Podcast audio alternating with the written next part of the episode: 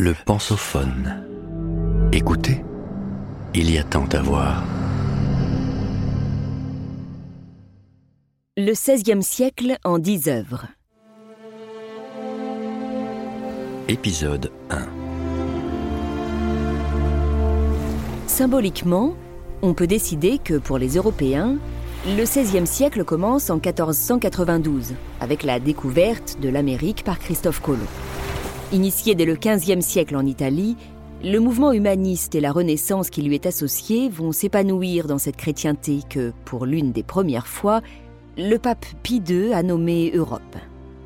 Le bouleversement culturel que connaissent nos pays est phénoménal.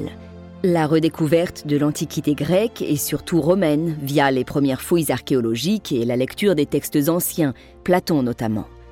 Une passion insatiable pour le savoir, l'art, les techniques et les langues reliées par une réflexion renouvelée sur l'éducation. On ne naît pas homme, on le devient, affirme glorieusement Erasme.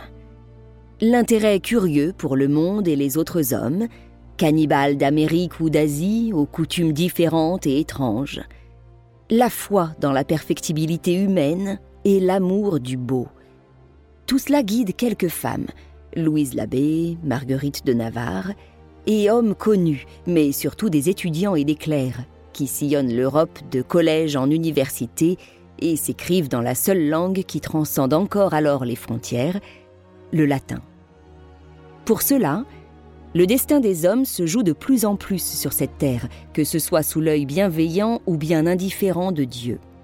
Le progrès intellectuel et technique devient la dynamique de la civilisation de la Renaissance. Les humanistes et les artistes espèrent un temps participer à réaliser ce rêve du meilleur, et, moitié par conviction, moitié par nécessité, s'associent au pouvoir politique en le célébrant et peut-être en croyant l'infléchir ou l'orienter. Mais les espoirs des hommes de la Renaissance, que résume à lui seul le mot utopie, inventé alors par Thomas More, se heurtent aux réalités du siècle et peut-être à la nature humaine, foncièrement lâche et violente, théorisée par Nicolas Machiavel dans Le Prince. Le XVIe siècle est certes le siècle du progrès et de la foi dans l'émancipation des hommes, mais il est aussi celui des guerres fratricides entre États et cités, du sac de Rome par les troupes de Charles Quint en 1527, des doutes de Martin Luther puis de sa révolte en 1517, du schisme protestant et de la Saint-Barthélemy en 1572, du massacre des Indiens d'Amérique, celui aussi de l'ignorance et de l'Inquisition. Il est celui qui brûle pour hérésie, le 17 février 1600, l'humaniste italien Giordano Bruno. Celui tout à la fois imaginé par François Rabelais de l'abbaye de Thélème, dont la devise est Fais ce que voudra, et de la guerre picrocolline, reflet littéraire des reîtres et des soudards, qui massacrent et terrorisent les populations. En 1564, le génie qui avait donné à la liberté le nom de David, Michel-Ange, s'éteint devant la Pietà Rondanini inachevée. En 1592, Montaigne meurt en laissant une immense œuvre ouverte, les Essais, où la seule certitude est l'affirmation que rien n'est sûr et que tout branle dans le monde. L'esprit du baroque est là. Plus jamais le monde ne sera fini.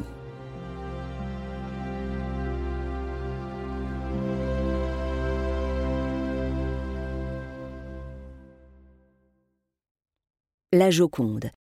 Léonard de Vinci.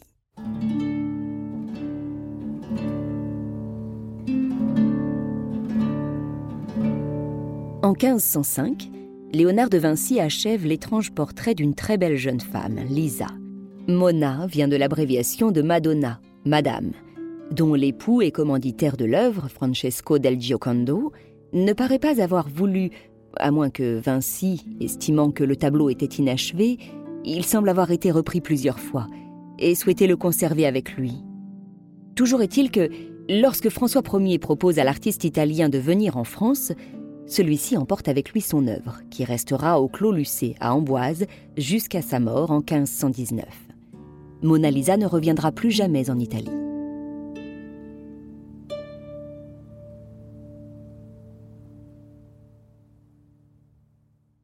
le plus beau tableau du monde. C'est aujourd'hui ce que pensent voir les quelques 15 000 visiteurs qui se pressent chaque jour devant la vitre blindée qu'ils protègent dans la salle la plus célèbre du musée du Louvre. Copié, pastiché ou détourné, Marcel Duchamp lui ajoute une moustache. Volé en 1911, prêté aux États-Unis, puis au Japon, la Joconde fascine tant par son mystérieux sourire et son étrange beauté que par tout ce qu'elle symbolise et qui lui échappe.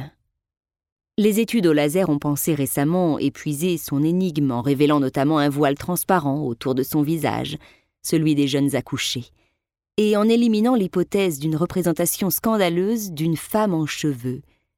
En vain, rien n'épuise ce sourire qui a traversé le temps et en a fait rêver plus d'un. Mona Lisa est assise sur un fauteuil dans une loggia. On distingue une colonne à sa droite. Deux trois quarts, et les mains croisées légèrement en hauteur. Derrière elle se déroule un paysage traité selon la technique du sfumato, enfumé en italien, qui crée un effet de brouillard par l'ajout successif de fines couches de peinture. Les tons les plus clairs dans les bleutés placés au fond du tableau donnent un effet de profondeur. On distingue un pont, seule marque de présence humaine, un lac et une rivière. Il semble y avoir un dénivelé entre le paysage du côté droit et celui du côté gauche. L'historien de l'art Daniel Arras a émis l'hypothèse d'une représentation de travaux hydrauliques pour lesquels Vinci, incroyable ingénieur, avait été sollicité. Au premier plan, Mona Lisa ne regarde pas exactement le spectateur. Avec un sourire suspendu dans une sorte de rêverie, son visage est doux, parfaitement modelé, presque irréel. Il incarne la beauté idéale, presque androgyne, telle que la conçoivent les humanistes de la Renaissance, passionnés par la lecture de Platon et de son dialogue sur l'amour, le banquet. Un temps prisonnier de ce regard qui le voit tout en le dépassant, de ce sourire éternel et fugace, précis et troublant, l'œil erre, intrigué et séduit, de cette femme sublimée qui incarne le rêve d'une beauté que l'Occident a voulu universelle assez tôt qui court comme le temps et que les arts des hommes croient pouvoir dominer.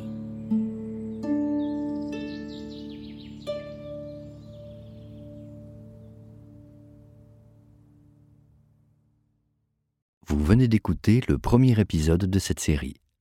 Retrouvez-en l'intégralité sur lepensophone.fr.